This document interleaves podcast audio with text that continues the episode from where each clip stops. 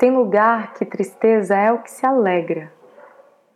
Aos seus olhos, quando parecer triste, duvide, receie, que para quem encarne sentiu, há de haver a maior alegria. Pode crer. Imagine você que, nos anos destes, veio aqui em casa um amigo de um amigo meu dizendo de um caso que tinha passado familiar de um conhecido.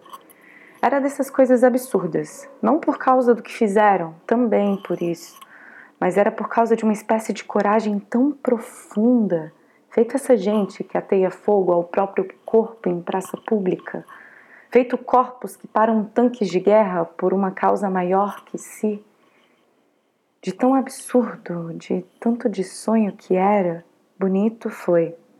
Verdade. Passeia pelas ruas uma gente, na quebrada, braba, que não tem medo é de nada nem de coisa nenhuma.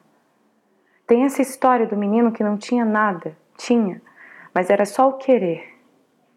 Que querendo foi se enfiar numa dessas festas de gente quarada, sem ter sido convidado. Penetra. Dizem que era curiosidade de saber como é para aquelas bandas granfinas. Dizem que era por causa de um irmão que ficou aguado por conta de uma comida que tinha visto num cartaz. Parece que o irmão queria tanta comida que sentia o gosto, sem nunca ter provado. Queria tanto que não conseguia comer mais coisa alguma. Ficou aguado de verdade, de tal modo que começou a amofinar Passava o dia salivando. Era tanta saliva que foi ficando desidratado, magro. Antes, traquina, espoleta, ficou parecendo uma caveira, coitado. Dizem que a mãe tomou ciência da condição do filho e que era quebranto, e que só com simpatia desfazia. A mãe tinha de pedir um punhado de comida em sete casas diferentes, juntar tudo e dar para a criança comer, até se fartar. Só a criança aguada podia comer dessa comida, é a simpatia. Dizem que a mulher passou o dia pedindo, de casa em casa, mais de sete, já que nem todo mundo tinha comida assim sobrando. Rodou foi muito, mas conseguiu. Chegou em casa com um tanto de comida que apanhou, estendeu num pano e mandou trazer o coitado. Dizem que de tão fraco quem trouxe nos braços o menino foi o outro menino. A mãe ofereceu a comida, dizendo que era toda só para ele, que podia comer tudo sozinho. Cheia de esperança, crente que o menino ia se fartar e melhorar. Ficaram assim, estáticos, esperando para ver a reação do menino. Parecia com aquele segundo antes do gol que a torcida toda silencia e reza. O pobrezinho olhou, olhou e, vendo aquele tanto de comida, procurou. Procurou, suspirou e deitou no ombro do menino. A casa toda virou silêncio. Parecia que a fome do mundo tinha devorado seus corações. O menino, vendo a situação, entendeu que se não fosse a comida que o irmão queria, não teria jeito. E não tendo jeito, o fim já se sabe. Dizem. De um dia para o outro, danou a perguntar sobre uns lugares que só tinha visto na TV. Ouviu toda a gente. Uns diziam que este lugar existia, mas que era tão longe que para chegar lá a pessoa tinha que pegar o primeiro ônibus que passava, depois descer e pegar mais um. Disseram que lá as pessoas usavam roupas novas e sapatos dentro de casa e que comiam mais de uma vez no dia. Dizem que o menino acreditou que era lá que estava tal comida e, em segredo, inventou de ir. Foi, sem nem saber bem para onde, acompanhado de coragem a longura nem bateu nas canelas do menino, nem nos olhos. Não fez distinção da hora que saiu para a hora que chegou. Era tanto caminho novo que o menino nem viu o sol trocando com a lua. Chegou num lugar, Parecia na cabeça do menino com um tipo de festa. Ele, inocente, quis entrar. Foi logo impedido por um parente de localidade que, na portaria do tal lugar, não vendo brancura na cara e nem na veste do menino, reconheceu-se. Queria o parente que esse menino desse um tal de convite, ingresso, que tendo o menino só tinha o querer? Não tinha. Foi na querência de machucar que o tal parente botou o menino para longe. Pensava. Ligeiro de rato acostumado a passar despercebível, que o menino nas ideias acreditou de pular a muralha. Mas esta, que antes era coisa de duas conduções para ir, mais uma BR, mais duas estradas parque, um eixo e uma tesourinha para chegar. Tô falando que coragem nessa gente dá e não é de repente mesmo. É de nascença. Obstinado com o querer de entrar, trepou na barra de ferro que dava bem na cerca de choque, pronta para querer esturricar os meninos de coragem que dela quisessem passar. Fosse por sorte, vacilo da morte, erro humano, não se sabe. Sabesse que o menino atravessou num impulso a bicha mortal. Parecesse treinamento de exército, passou espremido no meio das cercas e chegou no chão.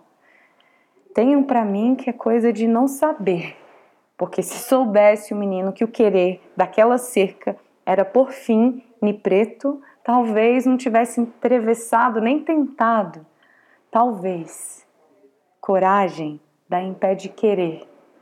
Disso eu sei, e não é de teoria. Do outro lado, encantado, com tanta mesa com que comer, esfomeado, nem se deu conta da dor na vista só dava as pernas brancas e a fartura das mesas. Não deu conta nem de dor, nem de presença, surpresa. Questão de segundos, o menino foi tirado do sonho, suspendido, suspeito por querer. Estava colado na goela do menino parente. Vez dado conta da presença, aí veio a dor. Na fissura de chegar na travessia, tinha partido meia perna de menino. O que a cerca não esturricou, o chão quebrou. Coisa do coisa ruim. Que mal que tinha o menino querer. Quem é que não quer? Desde o ventre da mãe a gente já tem chance de querer. Sem querer a gente não nasce. Até para virar o um mundo, passar o arroxo sinistro, a gente tem que querer. O querer Nascer é o nosso primeiro querer. Querendo ver que o menino não ficava de pé, quis o, o parente saber por quê. Imagina que quando viu a causa, só pensou o parente em querer mais castigar. Judiação, todo mundo vendo, mas sem querer ajudar o menino, querendo mesmo só ruindade. Mas que pode um povo cheio de licença, de finuras, querer só ruindade para os pobres?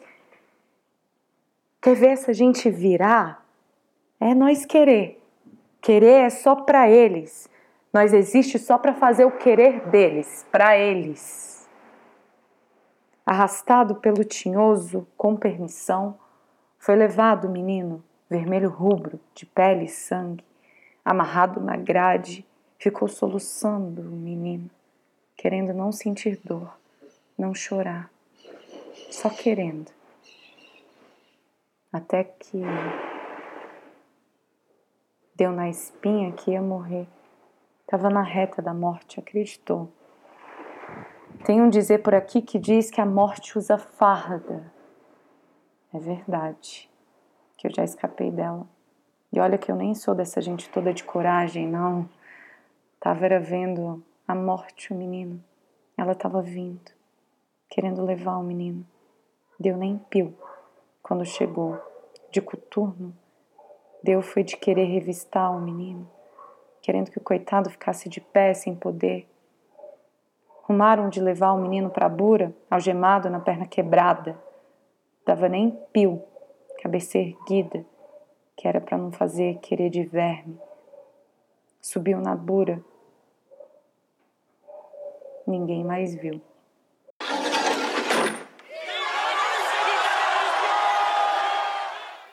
Começa agora a série especial Cidade Livre, uma parceria do Guilhotina, o podcast do Le Monde Diplomatique Brasil, com a Fundação Rosa Luxemburgo. Eu sou Luiz Brasilino, estou aqui com Bianca Pio. E aí, gente, tudo bem? O conto que ouvimos na abertura, chamado Coragem da Impede Querer, está no livro Mobilidade Antirracista. Ele foi interpretado pela sua própria autora, a escritora, poeta, educadora, atriz e coordenadora do Slam Quebrada, Meimei Bastos. Meimei, obrigado mais uma vez pela maravilhosa contribuição. Bom, nesse episódio a gente recebe o professor Denilson Araújo de Oliveira. Oi, Denilson, tudo bom? Oi, gente, tudo bem? Tudo bem. E também a ativista Eveline Duarte. Oi, Eveline, tudo bom? Tudo bem, saudações anticárcere. É, Bem-vinda e bem-vindo ao nosso episódio número 6 aqui da segunda temporada é professor do Departamento e do Programa de Pós-Graduação em Geografia da Faculdade de Formação de Professores da Universidade Estadual do Rio de Janeiro e professor do Programa de Pós-Graduação em Cultura e Territorialidades da Universidade Federal Fluminense, o Denilson é coordenador do Núcleo de Estudos e Pesquisa em Geografia Regional da África e da Diáspora Negra e integrante do Instituto Búzios. Mulher negra, periférica e estudante de direito, Eveline é sobrevivente da situação de rua e familiar de pessoa em situação de privação de liberdade. Ela é fundadora do coletivo Rosas do Deserto, de familiares de apenados, articuladora da Agenda Nacional pelo Desencarceramento, membra da Frente de Desencarceramento do Distrito Federal e da RENFA, a Rede Nacional de Feministas Antiproibicionistas, e membra da ONG Tulipas do Cerrado, rede de redução de danos e de profissionais do sexo do Distrito Federal e entorno. Como vocês já sabem, nessa temporada aqui do Cidade Livre, a gente está recebendo as autoras e os autores do livro Mobilidade Antirracista, publicado pela Fundação Rosa Luxemburgo e pela Autonomia Literária. No episódio de hoje a gente vai falar sobre segregação e repressão com o Denilson, que é autor do artigo Geopolítica da Morte, Periferias Segregadas, e com a Eveline, representante da Agenda Nacional pelo Desencarceramento, organização responsável pelo artigo Mobilidade Urbana, Encarceramento e Violações de Direitos, a quem serve que pessoas encarceradas fiquem cada vez mais inacessíveis. Bom, Eveline, queria começar perguntando para você sobre qual que é o papel do sistema de justiça criminal e do encarceramento na transformação da população negra e periférica em, abre aspas, inimigos da sociedade. É, novamente, é, Luiz, e a todos, a todos, né, boa tarde. A questão do papel de justiça né, e do encarceramento em massa no nosso país, ele é culturalmente, a gente precisa historicizar, porque a primeira vez que é, eu entrei no cárcere, eu não tinha conhecimento, eu não tinha entendimento de qual lugar eu ocupava no mundo. Nem eu, nem meu companheiro, né, que também é um homem negro, retinto, que saiu de casa com sete anos de idade e desde então mais de 30 anos em situação de rua, né? E para mim foi muito chocante porque quando eu, é, eu Eveline, falando da, da minha parte escrita como familiar de pessoa sobrevivente desse, desse para mim, que é um projeto, sabe, Luiz, e, e que, de morte. Né? A gente, é, você precisa voltar lá no início do processo de colonização para entender que o cárcere foi criado para matar e destruir o nosso povo. Esse sistema de justiça, que eu nem costumo usar esse termo justiça, porque para mim o que está escrito dentro da lei é totalmente diferente e inexiste na prática do que seria justiça. É justiçamento e se trata de vingança e de genocídio do nosso povo, né? Então, assim, quando você pega a execução da pena, que você vai entender quem é que ocupa esses pátios, esse lugar de morte, a gente entende que é um lugar de recorte racial que foi criado para poder nos tirar dos lugares que nós deveríamos ocupar como todos, né? Eu não sei se isso responde à pergunta, mas é porque, para mim, falar de cárcere é sempre muito emocionante, porque toca a, a, a minha alma. Então, para mim, a justiça criminal e o processo de encarceramento em massa nada diz com essa mentira de ressocialização e muito menos de segurança pública, porque nós hoje temos a terceira maior população carcerária do mundo e como o Brasil gosta de ocupar, infelizmente, esses troféus péssimos, né, de coisas ruins, eu acredito que a gente ainda talvez chega a, a, a bem próximo, né, dos Estados Unidos, que está em primeiro lugar. E a gente nunca viu a redução é, de criminalidade, porque, na verdade, o sistema é, prisional nada mais é do que uma máquina de motivação e construção de mais violência e morte. E, Eveline, no artigo, é, vocês afirmam que a pena definida para o preso, ela acaba também punindo seus familiares, né? E uma dessas punições tem uma relação clara com a mobilidade, né? Que é a gestão da localização das unidades prisionais e a dificuldade de deslocamento para as visitas. É, o transporte parece que faz parte também dessa punição, não? Sim. É, Bianca, cada território ele tem suas é, especificidades, né? É, aqui no DF, assim como São Paulo, todos os, assim, alguns lugares que são cidades menores, os cárceres eles ficam mais próximos das comunidades. Lugares como essas capitais, é, geralmente os cárceres ficam bem distantes. O que ocorre aqui no meu território, por exemplo, quando a gente fala que, que agora o nosso, a nossa luta é para que tanto a sociedade, que é, é manipulada por essa cultura punitivista, e para além disso, esse Estado que finge que não está vendo, mas ele sabe, é, que ser família não é crime, porque a lei de execuções penais diz que a pena não pode ultrapassar a pessoa do apenado, mas essa característica do transporte já é uma forma de nos punibilizar. Por exemplo, eu moro aqui numa, numa cidade periférica favela aqui no, no, no DF. Aqui eu não tenho transporte direto para o sistema prisional. Aliás, nenhuma cidade satélite tem. Para a gente poder chegar até o sistema prisional, que fica num lugar que, por exemplo, de onde eu moro até lá é mais ou menos mais de uma hora de viagem, é, é, que eu falo viagem porque a gente, a, mesmo sendo só uma hora, as nossas visitas elas se iniciam às oito da manhã, mas eu tinha que sair de casa às três da manhã para que eu pudesse chegar a tempo. Então, não tem ônibus. Mesmo sabendo que a maioria das pessoas que são encarceradas, elas estão é, pontualmente localizadas nesses lugares, a gente precisa se deslocar até o centro da, da capital para poder de lá pegar outro ônibus para o sistema prisional. É, e aí o que, que acontece? São passagens, a gente vive aqui em Brasília, que é a passagem mais cara né, do Brasil, eu pago uma passagem de R$ 5,50 daqui para a rodoviária e mais outro de R$ 5,50 para o sistema prisional, e aí o mesmo, o mesmo processo para poder voltar. Então, assim, veja bem que a gente muitas vezes não tem nem o que colocar na boca dos nossos filhos. E aí, muitas vezes, pela questão tão precária do sistema prisional, a gente tem que sacrificar para poder fazer essa chegada até a visita. Até porque nós que somos a família, ao contrário do que se é divulgado, somos nós que levamos a subsistência do mínimo da dignidade. Aí o que, que acontece para piorar? Existe toda uma estrutura que é feita para nos identificar e para nos marginalizar. Aqui no DF, por exemplo, nós que somos familiares, a nossa vestimenta ela é igual à da pessoa encarcerada. A gente já tentou questionar há muitos anos. Eu, vivo, eu venho vivendo no sistema prisional há quase 10 anos e a gente já tentou de todas as formas, em audiência pública, ofício, tentar entender qual a justificativa da Secretaria de Segurança para eles nos uniformizarem né? A resposta é de que é mais fácil de, de que ali numa, numa, num movimento de rebelião, que eles identifiquem arma e tal, isso é justificável porque eles têm hoje tecnologia para isso.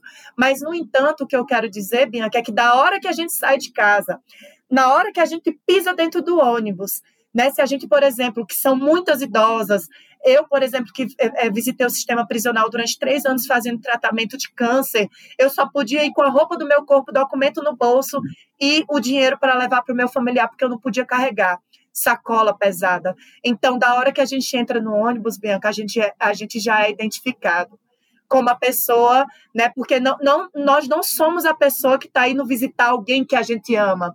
A gente não é a pessoa que está indo visitar alguém que já está sentenciado e sob cumprimento de prisão. Nós somos identificadas como a pessoa que praticou algum crime, sabe? E, e é, é todo esse processo que é extremamente doloroso, sabe? Eu não tenho palavras, sabe, que eu que possa é, é te, te dizer como é destruidor esse processo de acordar, é, fora todo o perigo que a gente é exposto por não ter esse ônibus que nos leve direto né, a, a, a, ao local de visitação. Então, é sobre isso.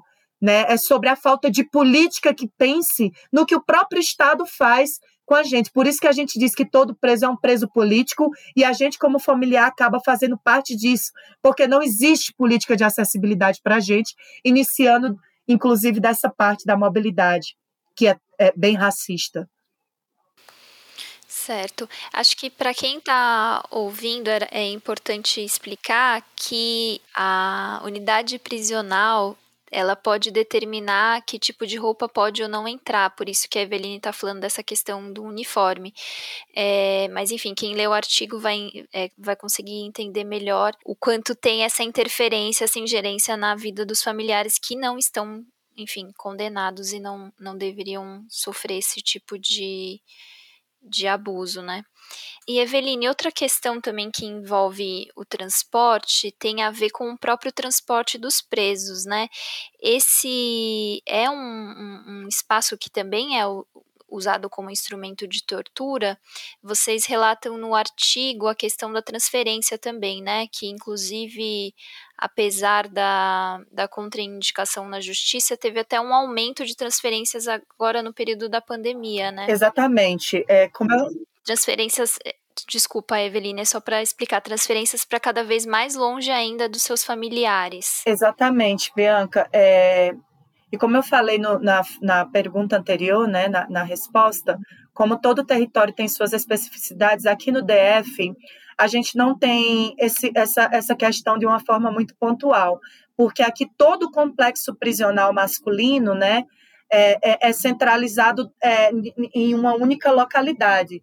O complexo feminino fica em outra cidade que é bem distante, mas não existe essa questão de, por exemplo, como acontece Rio de Janeiro, São Paulo, Minas Gerais, que é uma coisa aberracional.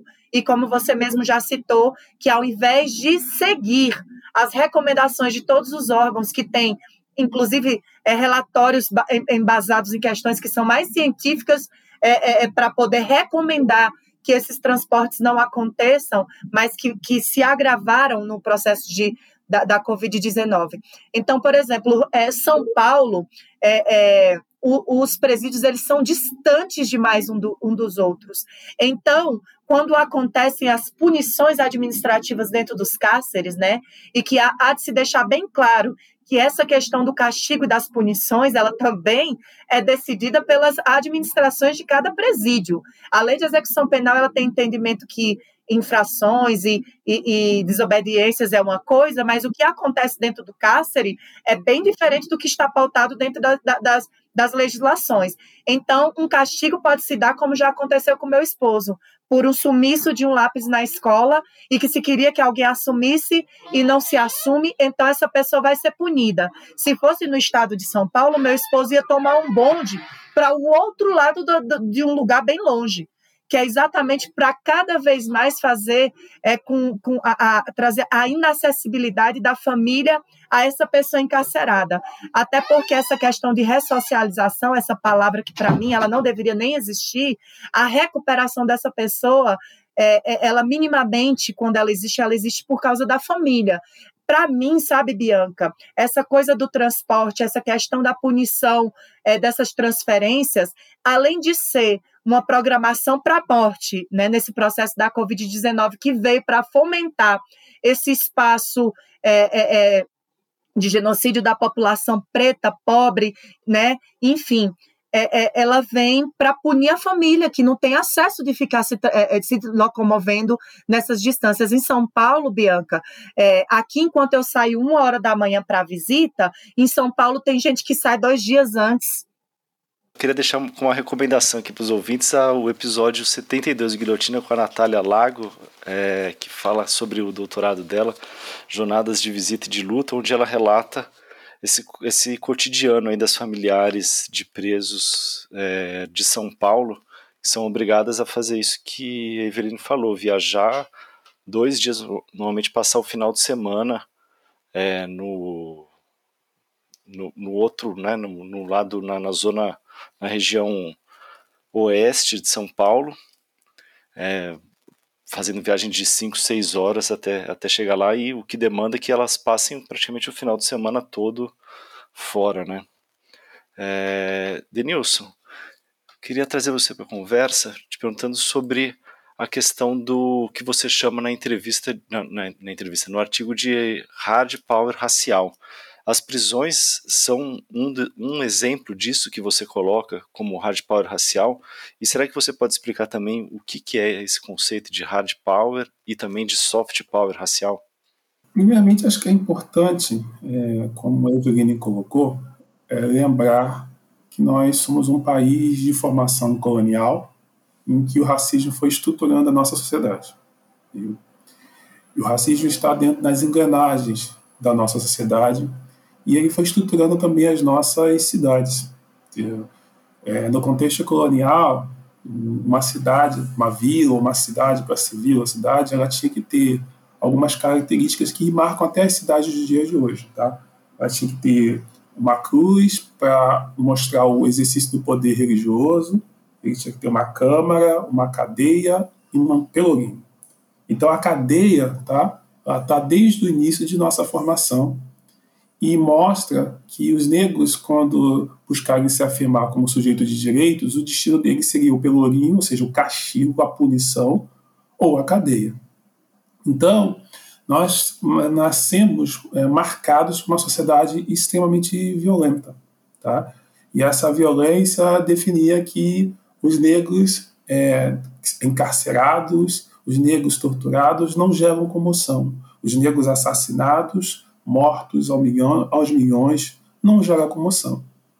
Então foi, é, foi sendo necessário é, produzir um, o que eu chamei lá no artigo de uma geopolítica do racismo. O que, que eu quero dizer com isso, uma geopolítica do racismo? Ou seja, definir que alguns espaços tá, são espaços sob privilégio racial da branquitude, tá? Porque são espaços providos de bens sociais, espaços com infraestrutura, espaço com acesso à, à infraestrutura de lazer, de entretenimento.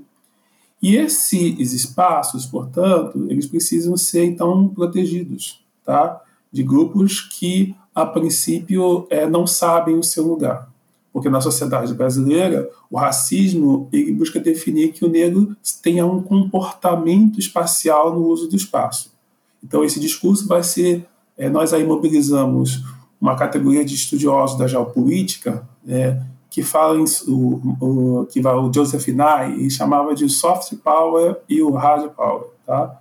Soft power, tá? É o discurso que a sociedade brasileira, especialmente das elites dominantes, dizer, dizer que o racismo não é um elemento estruturante da nossa sociedade, diga que é um racismo brando. Tá? Esse discurso, na verdade, é uma ideologia que busca mascarar uma sociedade extremamente violenta, tá? uma sociedade marcada é, por conflitos raciais, uma sociedade que encarcera e coloca em espaços insalubres a população majoritariamente negra, pobre e encarcerada. Então, esse discurso desse soft power tá? Ele, durante longo é, período de nossa história, ele foi sendo usado para a ideia da democracia racial, que nós seguimos uma democracia racial, um povo cordial. E esse discurso, na verdade, ele busca mascarar essas ações violentas de coação, ameaça é, a grupos que desobedecem tá? determinados comportamentos raciais no uso do espaço. E, e a gente tem vários, visto vários exemplos com relação a isso a jovens negros que são abordados é, pela polícia simplesmente por estarem em determinados lugares que a princípio são vistos como lugares da branquitude. E ao mesmo tempo, a gente vai verificar o que marca a sociedade brasileira é esse hard power, ou seja, mobilizando essa ideia do Joseph Nye, que na verdade é o clamor por um discurso de ódio, de punição, de lixamento, de afirmação que os negros aglomerados geram medo, e especialmente nesse contexto da pandemia, esse discurso tem sido ainda mais mobilizado e a resposta é, das autoridades policiais é, são ações extremamente violentas e, e ações que buscam é, promover uma, uma espécie de higienização dos espaços da cidade em que vive majoritariamente a população branca, frente a negros que não sabem o seu lugar.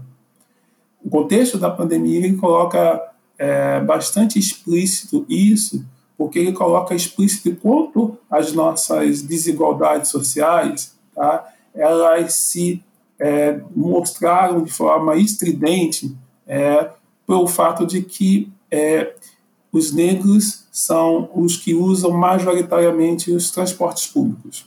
E ao usar majoritariamente os transportes públicos, a gente vai verificar também quanto há uma distribuição espacial desigual das oportunidades.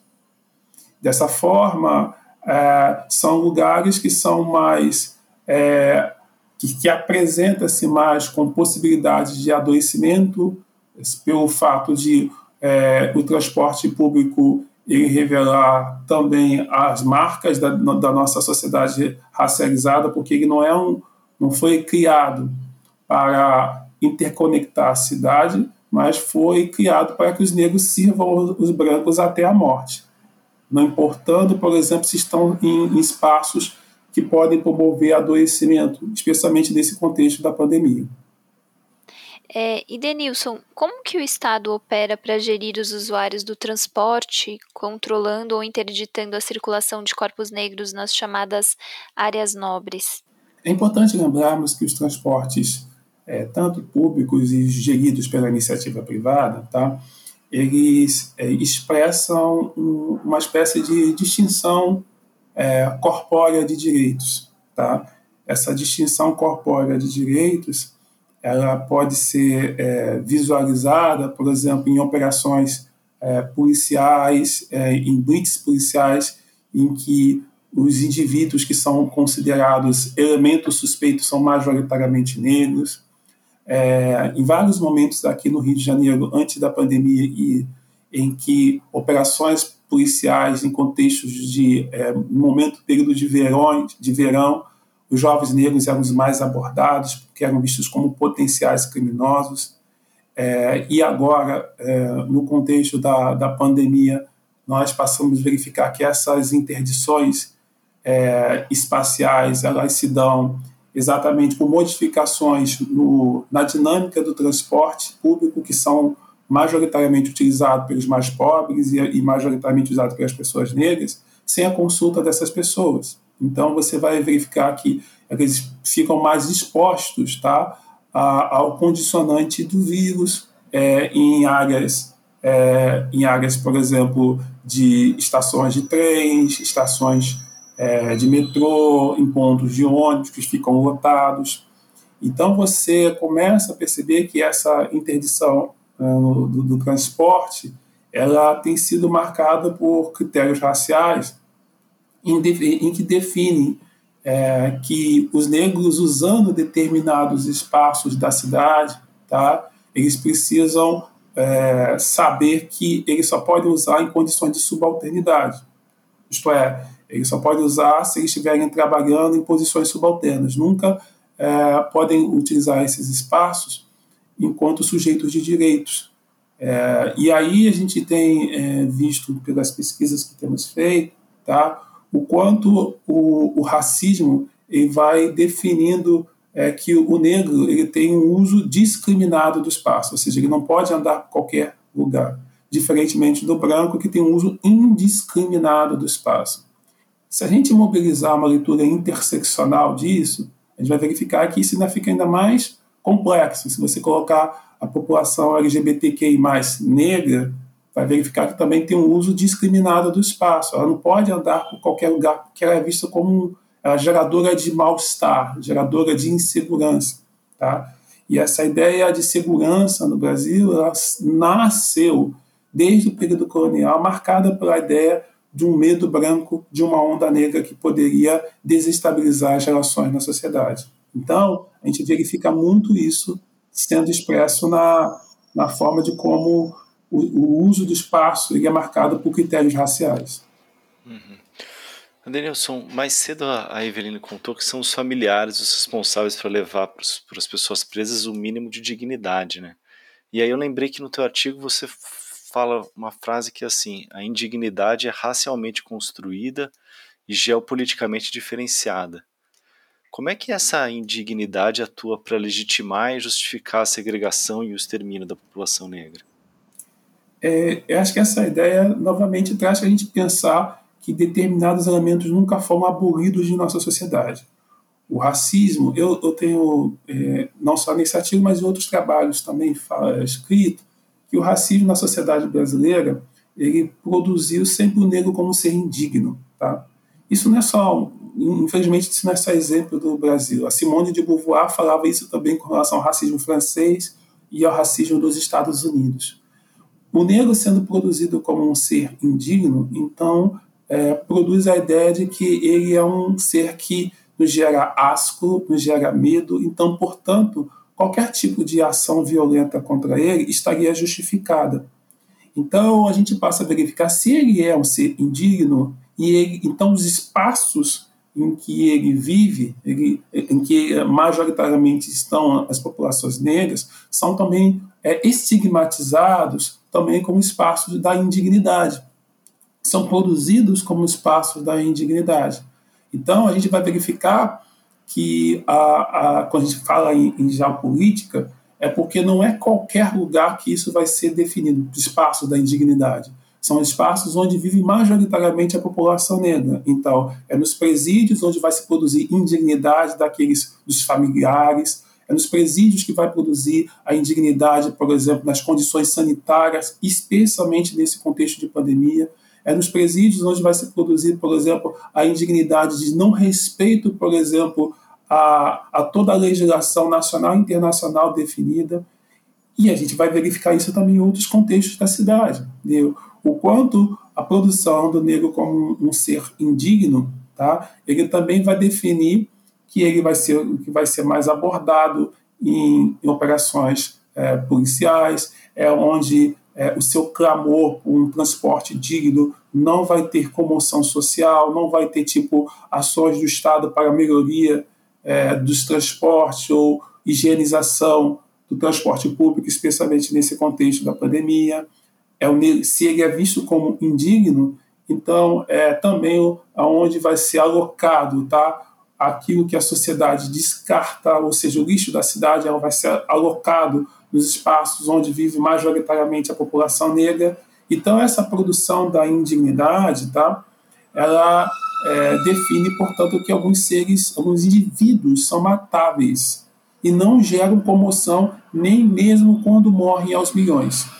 E isso tem se constituído como uma marca do racismo e é, vai é, expressando um projeto é, genocida.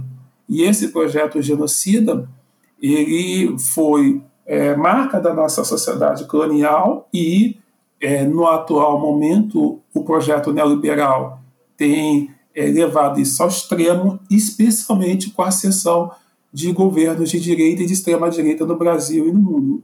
Ou seja, um projeto é, genocida e afirmação de uma necropolítica, isto é, uma política administrada de morte alguns indivíduos devem morrer. E isso é, passa a definir a partir da política de saúde, isso passa a ser é, definido nas operações policiais em áreas de favela.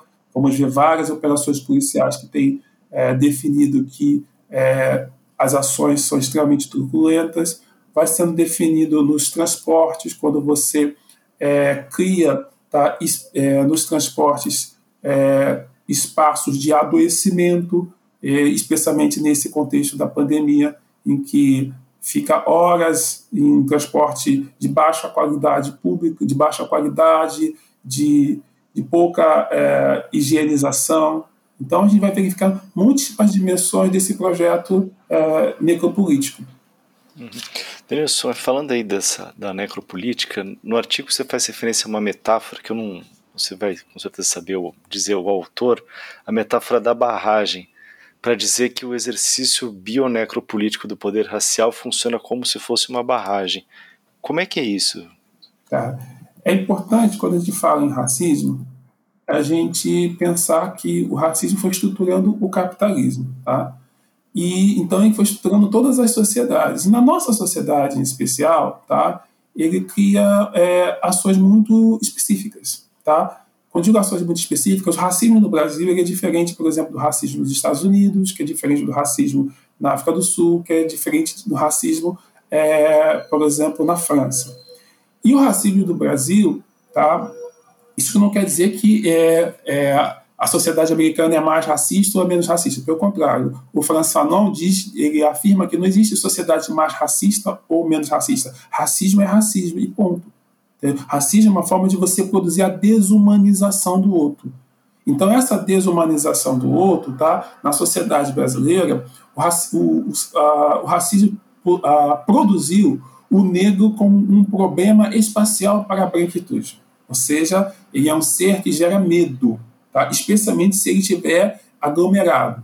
Essa ideia, nós, em outros trabalhos, temos afirmado que essa ideia já surgiu no navio negreiro. Tá? Ou seja, esse medo branco da onda negra já está no navio negreiro em que é necessário, portanto, produzir o quê? Interditar esses indivíduos, separá-los, segregá-los. Isso foi estruturando as nossas cidades. Ou seja, esse negro como um problema espacial, é necessário, portanto, criar estratégias para evitar que ele esteja em determinados lugares. E aí eu uso o um, um geógrafo chamado Rogério Hasbart, em que ele vai, é, vai falar quanto estratégias de contenção territorial são criadas. Tá? Ele não está pensando aí o, o, exemplo racial, mas ele está trazendo é, é, particularmente é, casos no Rio de Janeiro em que você verifica operações para que determinados grupos não estejam em determinados lugares, especialmente nos verões cariocas. E aí a contenção territorial, para o Rogério Rasba, tá, são ações que buscam criar alguma tentativa de barrar, conter massas, tá? assim, assim são apresentados, massas de, de grupos coletivos, tá? que visam é, acessar determinados espaços. Tá? E aí, aqui no Brasil, tá? Ah, historicamente, esse discurso sempre é, apresentou-se que a sociedade brasileira nunca teve legislações que barrassem pessoas. Uma coisa não é ter a legislação, outra coisa é ter as normatizações. Mesmo não estando escrito, tá? ela é inscrito nas instituições. Então, vamos verificar que esses efeitos de barragem são criados, por exemplo, são criados quando se contém, por exemplo, o desenvolvimento do transporte público é, para as áreas consideradas privilegiadas da cidade, você tira-se o horário de, do metrô, por exemplo, aqui no Rio de Janeiro, na época do verão, de, é, em determinados horários, para que a população da periferia e da, das favelas não acessem esse transporte, ou mesmo evite-se construir é, metrô em direção à Baixada, para que a Baixada Fluminense, para que os moradores que nessa localidade são majoritariamente negros não acessem é, esse transporte em direção às áreas consideradas nobres. Então, a gente vai verificar que são várias estratégias de barrar.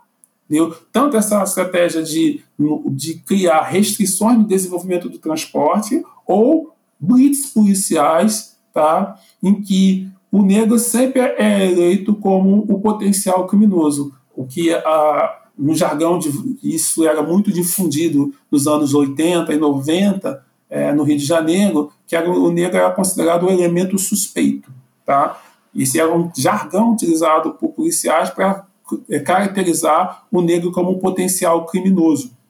Então, vamos verificar que nessas operações policiais, nessas blitz policiais, é, são casos, os negros são torturados, é, sofre ameaça física, ameaça psicológica.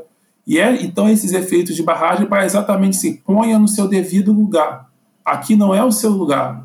Tá? E se você estiver em determinado lugar, dependendo do horário do dia ou da noite, essa contenção territorial ela pode se transformar no instrumento de definir quem é que vive e quem é que morre. Ou seja, constrói uma política de morte e criminaliza tá, esse, é, esses indivíduos negros por estarem querendo usar o espaço como desejam e não por é, respeitar um, um, uma leitura, uma uh, inscrição do racismo que define que ele precisa saber o seu lugar na sociedade. Bom, esse quadro que vocês estão é, apresentando, né? Ele é um quadro que o coronavírus veio para agravar ainda mais, né? Primeiro, Eveline, você podia comentar como é, a questão da pandemia foi é, tratada nas unidades prisionais e depois o Denilson pode comentar essa, essa questão do agravamento para a população negra também. Vamos lá, Bianca. É... Primeiro, muito obrigada, professor, por trazer também tantas novas informações, porque é muito importante que a gente também acesse esses conhecimentos. É, com a chegada da pandemia, Bianca, as situações no presídio, que não é novidade, né, para a gente que acompanha de perto, ela veio para fomentar o que tanto eu quanto nas palavras também do professor, que para mim se trata de um projeto, né, é, desde a colonização de matar o nosso povo de forma massiva, né, matar e excluir. Quando chega a, a Covid, porque assim, é, a gente tem a cada estrutura dos sistemas prisionais em cada estado, mas é muito pontual a questão da estratégia da tortura. Então, a negativa de elaborarem uma forma de garantir a vacinação dessas pessoas presas, é, é, usando é, é como se fosse um privilégio para essas pessoas encarceradas o direito à vacina, né, que a gente vê a gente tem visto que isso tem, que, tem sido usado em todos os estados. Porque, por exemplo, a pessoa que é idosa e que está encarcerada, ela não tem que estar tá dentro da lista de prioridade porque ela é uma pessoa privada de liberdade, mas porque ela é uma pessoa idosa e está dentro da lista de prioridade. Então, assim, com a chegada da pandemia, é, aqui no Distrito Federal, por exemplo, mas não só aqui, é, Rio de Janeiro, São Paulo está na mesma em, em, situações parecidas, Minas, enfim. Aqui no DF a gente já está com esse grupo de risco há mais de um ano sem visita.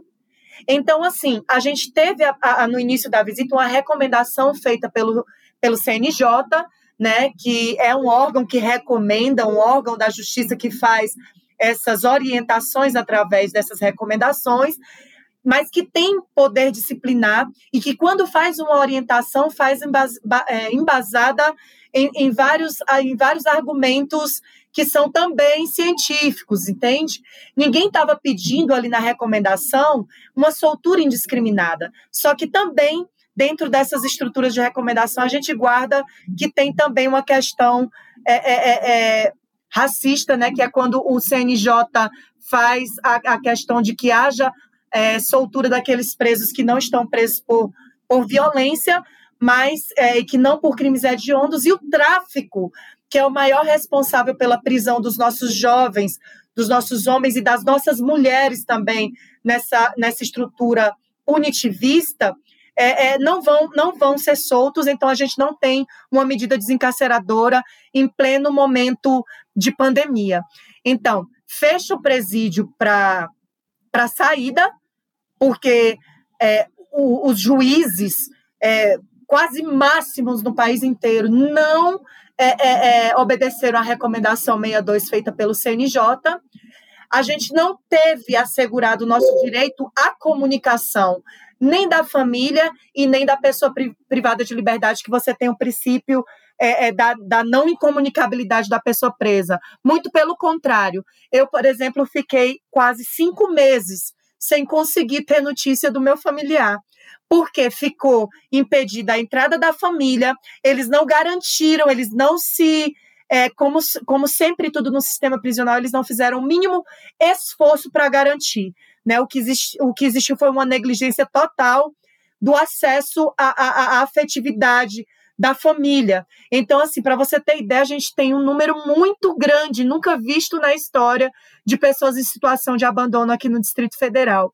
Porque a maioria dessas pessoas são visitadas por idosos e idosas, é, ou por, por, por, esposas, né? Que aí é outra negativa, principalmente quando esse corpo é feminino e preto, né? Porque eu ocupo, o espaço de familiar como esposa. E se a mãe ela é uma fábrica de desajustado, a esposa ela é a marmita, ela é a mula, ela é, é ela é algo que na escala do que a gente vê, ela ainda vai estar tá abaixo, né, com as mulheres pretas depois dos animais. É, é essa sensação e que não só eu e muitas das familiares a gente tem. Então, existiu uma, uma, uma, taxa muito grande, sabe, Bianca, de destruição de relacionamentos afetivos, porque é muito difícil você suportar. Eu suportei durante oito anos, fui impedida muitas vezes de entrar dentro do cárcere por conta da minha militância. Então, ainda existe isso, porque o sistema assassina também.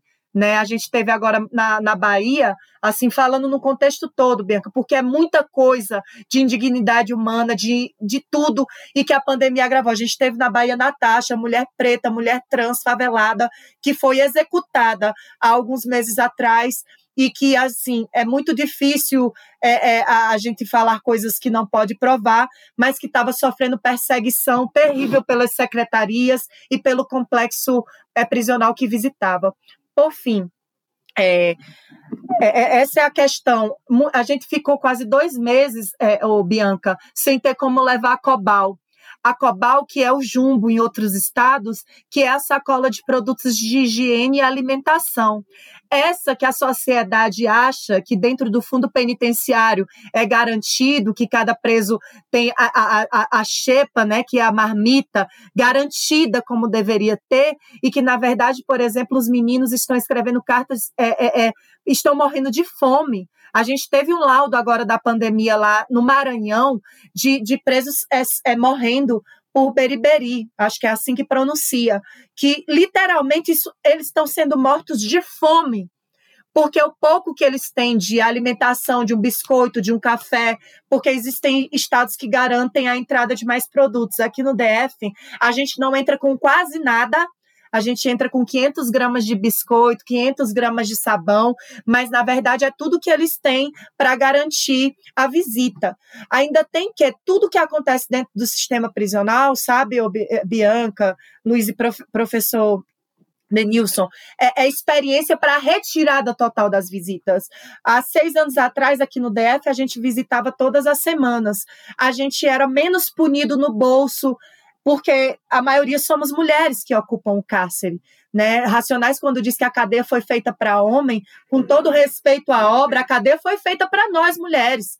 Somos as mães, somos, somos as avós, somos as esposas, as tias, as tias que por, por um infinito, infinito tempo aí a gente vem com os nossos filhos e filhas sendo encarcerados e as nossas vidas basicamente a fila das cadeias. Então, eu não sei se eu consigo responder de uma forma tão pontual, mas a questão é que a Covid ela veio simplesmente para legitimar a retirada desses nossos direitos. Hoje, aqui no DF, a gente tem complexos que as visitas são de 21 em 21 dias. Começaram colocando para 15 dias, agora tem complexos que as visitas são de 21 em 21 dias, uma vez por mês. E aí chega a Covid, a gente tem essas pessoas é, em situação de de considerados presos com comorbidade, grupo de risco, que a recomendação não serviu para soltar. Todos os pedidos feitos para soltura de muitas pessoas que têm asma crônica. A gente tem uma filmagem aqui no DF de um idoso de quase 90 anos de idade, que, independente do crime que tenha cometido, já não se trata mais de cumprimento de justiça, sabe? É o escancaramento da vingança porque não, é, é você, você executar pena é, no estado é, é, é, é, de coisas inconstitucionais, como é o sistema prisional já declarado na DPF 347, já punido várias vezes, mas infelizmente isso só em documentos, porque a nível de estrutura, né, isso inexiste. A gente teve esse idoso que não conseguia nem ficar em pé, Bianca, né, que saiu é, pouco tempo é, depois que a, a juíza da vara de execuções penais daqui do Distrito Federal é, autorizou novamente as saídas temporárias, e aí foi feita uma filmagem dos próprios internos tentando segurar esse, esse interno é, em pé, sabe? E aí a familiar tentando se aproximar e foi agredida pela polícia, que estava fazendo a segurança, porque antes a gente pegava essas pessoas na porta do complexo. Agora a gente está impedido de pegar, a gente tem que pegar no meio da rodoviária, sendo vaiado, sendo é, é, é, é outro processo criminalizador e que essa, a pandemia ainda trouxe esse agravante da gente ter que ser exposto cada vez mais, sabe? E é sobre isso. É por isso que a gente já não pode mais só resistir, a gente precisa enfrentar, porque a nossa luta antes da pandemia sempre foi por dignidade humana, nunca foi por impunidade. Né? E aí agora, com a chegada da pandemia, é como a gente vive, eu fiquei quase um ano, assim como toda a família, a gente teve caso é, é, de suicídio de familiar, porque o nosso emocional é totalmente destruído. Como citou bem o Luiz, né, falou de, do trabalho de uma professora de um dos episódios do, do, do programa, que ela falou sobre o complexo prisional lá de São Paulo, e que essas pessoas têm que sair é, dois dias antes e que perdem um final de semana, na verdade, essa, essas pessoas que somos nós, a gente perde praticamente a nossa vida, porque a gente não consegue emprego. Nós que somos mães, somos esposas, a gente visita e já sai da visita com o coração destruído, e aí vive vários processos de ansiedade, de depressão, de, de poder sustentar a nossa família nessa, nessa, nessa forma que é colocada para a gente poder acessar o direito à visita, o direito ao transporte, o direito à dignidade humana. É, e Evelyn, eu queria só acrescentar um dado que o para além dessa questão que você fala, né, de todo o suporte emocional que as familiares, né, levam nas visitas, também tem essa questão do jumbo, que faz toda a diferença na, na alimentação, né, e aí o, o mecanismo de prevenção à tortura fez um relatório só no, no, no, no estado do Rio de Janeiro, e eles mostraram que das 147 mortos, mortos que aconteceram em 2020, 26% desses mortos possuíam desidratação, emagrecimento ou caquexia, que é uma desnutrição gravíssima, ou seja, então essa questão da alimentação pesa bastante quando você o, o Estado não fornece, obviamente, que seria obrigação fornecer alimentação adequada, mas para além disso você retira a visita dos familiares e, portanto, é a entrega desses itens, além dos itens de higiene da alimentação também que é levada pelos familiares. É, existe um processo, é, Bianca, como foi dito também pelo professor, que é, para mim também é, é, é, é sobre isso, sabe? Tudo que é para a pessoa é, privada de liberdade é, é feito a se entender que se tratam de privilégios como a sociedade não tem conhecimento do que existe dentro do cárcere, como a sociedade não entende, até de uma forma é, Foucaultiana, eu acho que pode dizer assim, de para quem que essa cadeia foi criada. A gente tem quase mil formas de punir pessoas no nosso Estado é, é, punitivista, né? Porque tudo se resolve é, dentro do contexto da punição. A gente entendeu que eu acho que eu posso usar até o termo que o professor usou, que é a forma de embarrear com que o nosso povo ocupe esses espaços que que historicamente nos são negados, é, um dos mecanismos é o cárcere. Então, por exemplo, aqui no DF, você citou o mecanismo de combate e prevenção à tortura, aqui a gente tem uma realidade um pouco complicada. É, o que não é uma exceção, mas vou te falar a nível de território, porque é, é, é o que meus olhos conseguem alcançar mais perto. A gente tem uma vara de execuções penais muito é, é complicada. Ela consegue legislar sobre ela mesma.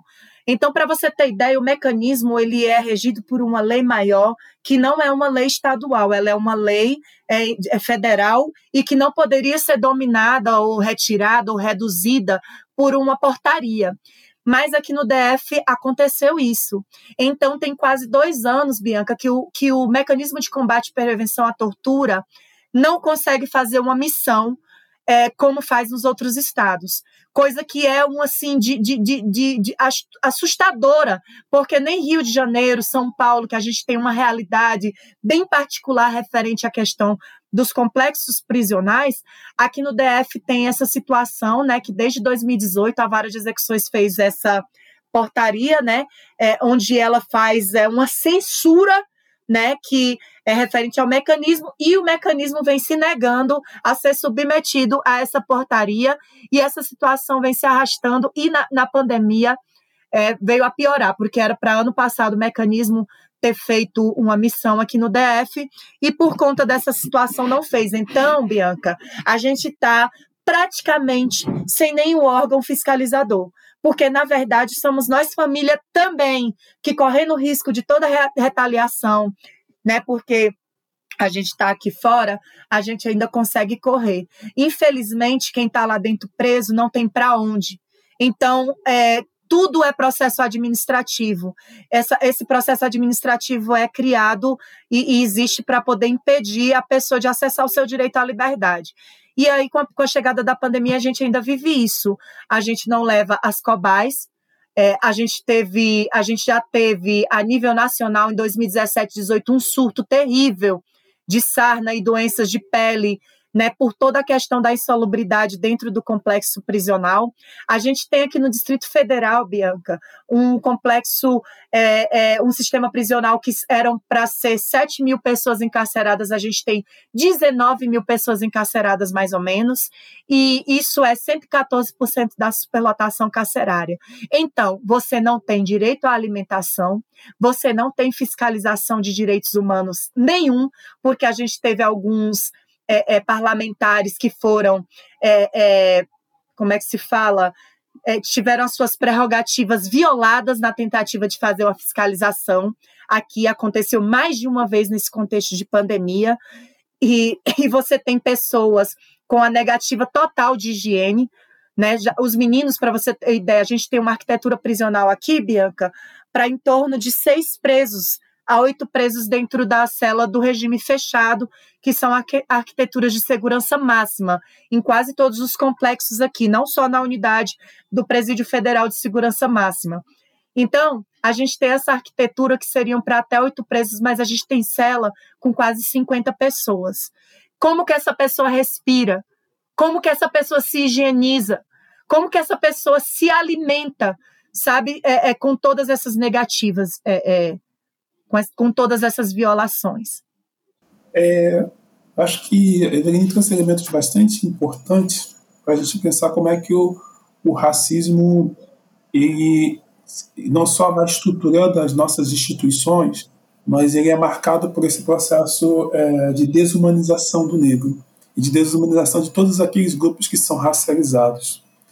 Se, e aí é importante, é, é, é importante lembrarmos, como coloca para a gente a, a Joana Borges, que é, as prisões é, no Brasil elas foram utilizadas no contexto pós-escravidão. O William do Bosch fala isso também nos Estados Unidos, mas aqui no Brasil também aconteceu como um instrumento de controle desses, dessas massas negras é, que estavam é, sendo aspas libertas. Então, esse instrumento de controle, tá? É, é necessário produzir, portanto, esses espaços como espaços de produção de seres que precisam ser controlados, disciplinados, punidos e matados, matáveis, assassinados. Mas o Estado nunca se coloca aí como um assassino. Então a gente passa a, verificar que toda a lógica prisional ela foi é, sendo estruturada por essa lógica racial. E essa lógica racial, a, a Evelina que lembrou não só a dinâmica interna a esses, é, ao espaço prisional, ou até mesmo na própria a dinâmica do acesso a esse espaço prisional. Quando ela lembra para a gente aqui o quanto os transportes no Brasil também é, são bens oligárquicos, ou seja, são bem para poucos, sob uma hegemonia econômica e racial. Ou seja, os transportes não foram feitos para que as pessoas possam acessar os lugares. E aí é, é a, a Evelina lembra para a gente a própria dificuldade de acessar determinados lugares é demonstra, demonstra que a gestão do transporte ela funciona também como é, dispositivo de aniquilação de subjetividades. Então, essas subjetividades desses corpos que foram encarcerados visam ser destruídas. E aí, quando a gente vai pensar o contexto é, da pandemia, é, e aí falando mais especificamente da dinâmica da relação do racismo e do transporte, é, nós vamos verificar que é, vários é, elementos é, foram produzindo o, os transportes como um, um, instrumento de disposição a, a, a, patógenos provocadores de adoecimento, como um vírus. Então, a gente, na, na pesquisa que a gente fez para escrever esse trabalho e, e, nas pesquisas que nós estamos fazendo também, a gente percebeu o seguinte, tá? Os, os transportes são marcados por estruturas inseguras e precárias, das plataformas de, de, de, plataformas de viagem, de trens, barcas, ônibus. Lembremos, quem usa majoritariamente esses transportes públicos são as pessoas negras. Tá? O período de espera dos transportes também foi, foi aumentado, porque foram mudados horários e as, é, essas pessoas é, estão ali também expostas ao patógeno do vírus. Transportes superlotados, de má qualidade, sujos obsoletos. Tá?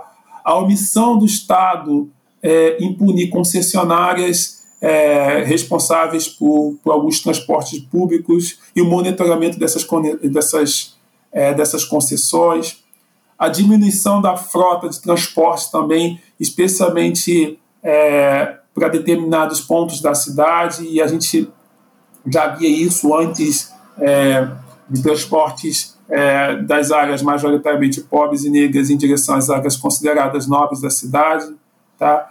É, a retirada também de transportes públicos de determinados horários, e aí a gente verifica também um tempo de espera maior nos pontos, nos terminais. Há vários relatos no Brasil inteiro que é, em terminais de ônibus, é, conflitos gerando pelo aumento do tempo de espera.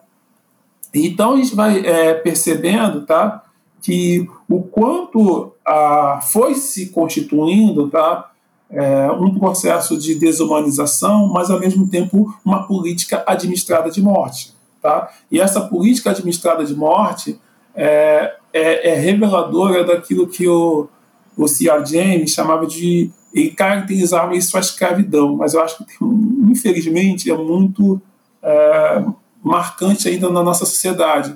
Ele chamava da, da escravidão como um regime de calculada brutalidade e terrorismo.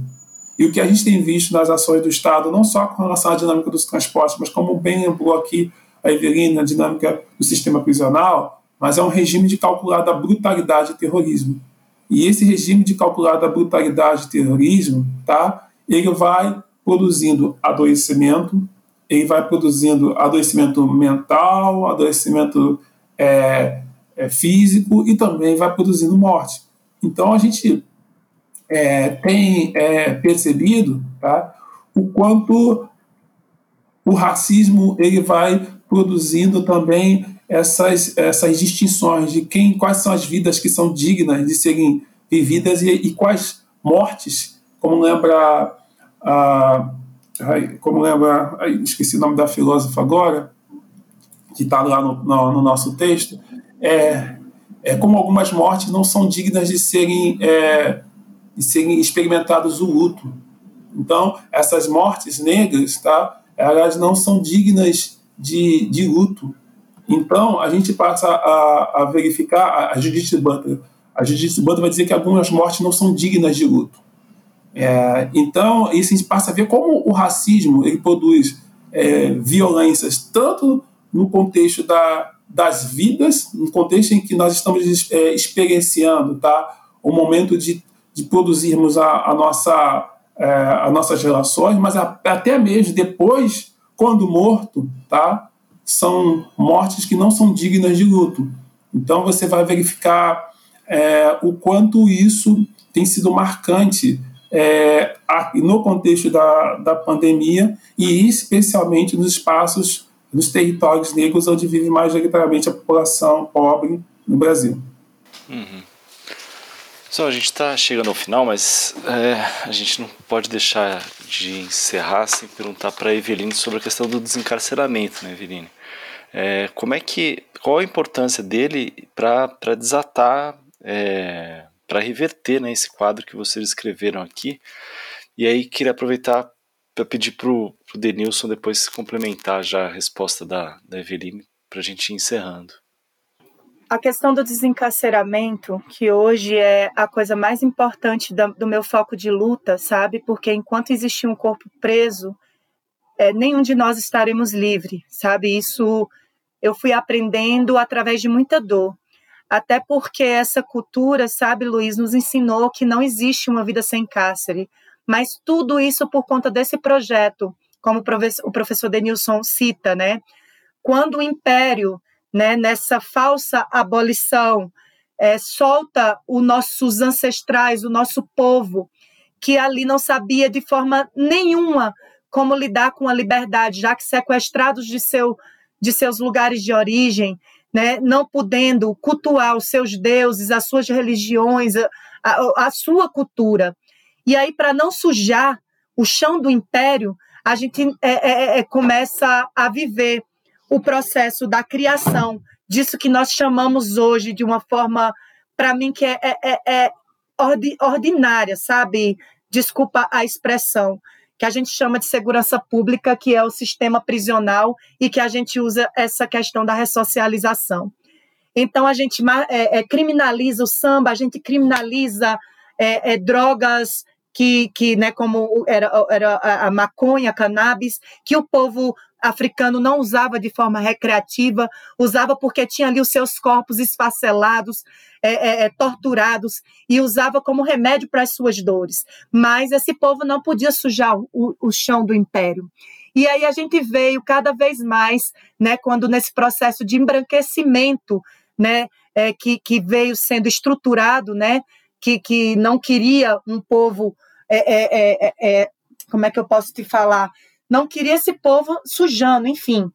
E aí isso vem sendo trazido até hoje. Quando eu, eu, digo que a gente tem essa estrutura Foucaultiana, que a gente tem quase mil formas de criminalizar e punir, mas a gente só prende cinco, por cinco delas, que é tráfico de drogas, que é homicídio, que são crimes contra o patrimônio, e que tudo isso é de uma estrutura muito é, é brutal do sistema capitalista, porque a gente sabe muito bem a quem veio servir essa punição. Então a gente também descobre aí e a gente também entende aí que todo preso ele é um preso político. Quando o nosso Estado brasileiro, ao invés de querer prevenir que os nossos filhos, numa guerra mentirosa, porque você não mata substâncias droga, você mata pessoas. Pessoas estas que a gente sabe muito bem que é como Dona Maria Tereza para mim, que é uma referência, uma mãe que é uma inspiração para que a gente não desista, porque todos os dias essa sensação de impotência ela bate nas nossas portas, né? Porque, por exemplo, eu moro aqui num lugar é, que a gente não teve condições de mudar. Meu esposo ele está sob cumprimento de pena até 2027 e é uma pessoa que tem mais de 67 processos todo todos por crime contra o patrimônio, e aí caiu num tráfico, e nesse tráfico a gente ficou quase oito anos para conseguir trazê-lo de volta.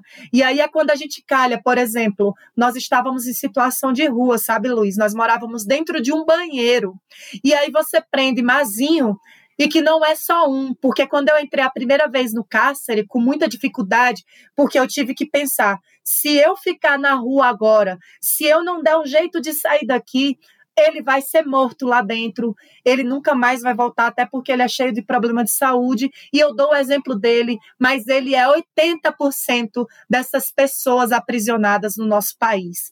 E aí, além da pena de prisão, a gente ainda tem uma pena multa sabe que é muito mais pesada do que em crimes de homicídio dentro do processo de tráfico, porque o Estado decidiu que o inimigo do Estado é esse traficante. Só que quem é esse traficante, Luiz? Quem é esse traficante, Bianca, que não tem um helicóptero com 475 é, é, é, quilos de pasta base pura, que a gente não tem condições de pagar, como diz Dona Tereza, um advogado, que a gente não tem condições nem de pagar um aluguel né? Porque eu ainda fiquei algum tempo nessa situação até conseguir com a militância que veio para trazer dentro de mim a certeza de que, enquanto houver um corpo encarcerado, eu não vou estar livre, porque essas políticas elas, elas continuam é, é, tentando é, destruir com nossas vidas, igual eu ia citar para concluir. Eu moro num lugar que a gente colocou câmera dentro de casa, para poder garantir que meu marido está aqui dentro, para poder provar que ele está aqui dentro cumprindo todas as regras. Porque, como é um lugar de periferia, eu não posso botar na porta para não correr o risco de morte, pelos dois lados, entende? Ontem, a gente, por exemplo, das seis horas da tarde, a gente já não pode sair na rua, porque ele é o homo sacer descrito por Lombroso. E que ele, ele é a cara dessa pessoa que é um ser matável, aprisionável e desumanizado desde sua terra nascença, porque quando ele era uma criança que morava na rua, que saiu com sete anos de idade e que chegou aqui em Brasília, como a grande maioria dos meus irmãos que é e irmãs, que é por essas pessoas que eu, até o último respirar, vou lutar, para que os nossos sejam desencarcerados e que seja garantido o nosso direito à vida, que é a única coisa que a gente quer. Eu sempre tenho dito tá, tá que não há eh, necropolítica na sociedade brasileira sem a gente pensar geopolítica. Porque não se constitui uma política de morte é, de forma é, universal apenas, se constitui uma política de morte para determinados lugares, tá? para determinados indivíduos. Tá? E essa política de, de morte ela se dá para determinados espaços tá? Como um elemento é, que define é, um processo genocida, define um processo de higienismo da nossa sociedade. E a, e a pandemia, ela, ela revelou isso de forma ainda mais estridente. A gente tem visto há, há, há décadas, até séculos, os movimentos sociais têm é, colocado isso em debate como movimento negro, mas a pandemia é, colocou isso ainda mais como mais é, evidência o quanto é, determinados indivíduos que vivem em determinados lugares é, são marcados por esse projeto genocida, como determinados indivíduos que trabalham com determinados é, trabalhos que são desconsiderados pela sociedade são expostos a, a elementos provocadores de adoecimento. Então a gente, é, a gente passa a verificar que a pandemia ela foi não só é, revelando um, um, projeto de extermínio, mas também ela foi mostrando quanto o racismo foi é, definindo essa política de matabilidade. E a gente percebe, e a partir não só de, dos nossos estudos, mas também a partir de nossas é, é, análises da sociedade brasileira, que essa política de matabilidade ela também precisa ser é, mais estudada é, no aspecto de, de, gênero também, porque quem é que está mais sofrendo disso são as mulheres, as mulheres pobres e as mulheres negras que, particularmente, é, empregadas domésticas e cuidadoras que não foram, é, que trabalham é, nas áreas nobres da cidade, que não foram liberadas no contexto é, de, de auge da, da, dos casos de, pandem de, pandem de casos da, da, do coronavírus. A gente verifica o, o quanto é, a exposição de elementos provocadores de morte a profissionais como motoristas, que são majoritariamente negros, a profissionais que trabalham em supermercados, que são majoritariamente negras e mulheres. Então a gente passa a verificar tá, que a, analisar a, a, dinâmica dos transportes no Brasil informa a, um pouco de quanto o racismo brasileiro é marcado por esse hard power, esse poder violento é, que busca é, ser dissimulado tá, com um discurso de que a sociedade brasileira é uma sociedade pacífica. Tá? E a gente tem visto é, isso não só exemplo aqui, mas também em várias partes do mundo. E aí eu queria terminar é, lembrando um, um pouquinho que a Eveline trouxe para a gente e com a, as palavras finais que o George Floyd fa, é, fa, falou antes de ser assassinado. Ele dizia: Eu não consigo respirar. Eu não consigo respirar.